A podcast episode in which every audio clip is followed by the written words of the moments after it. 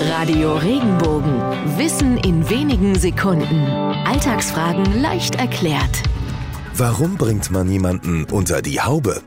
Wer heiratet, kommt unter die Haube, sagt man so heutzutage. Bis ins 19. Jahrhundert war der Ausdruck wortwörtlich zu nehmen. Offene Haare bei Mädchen galten als aufreizend.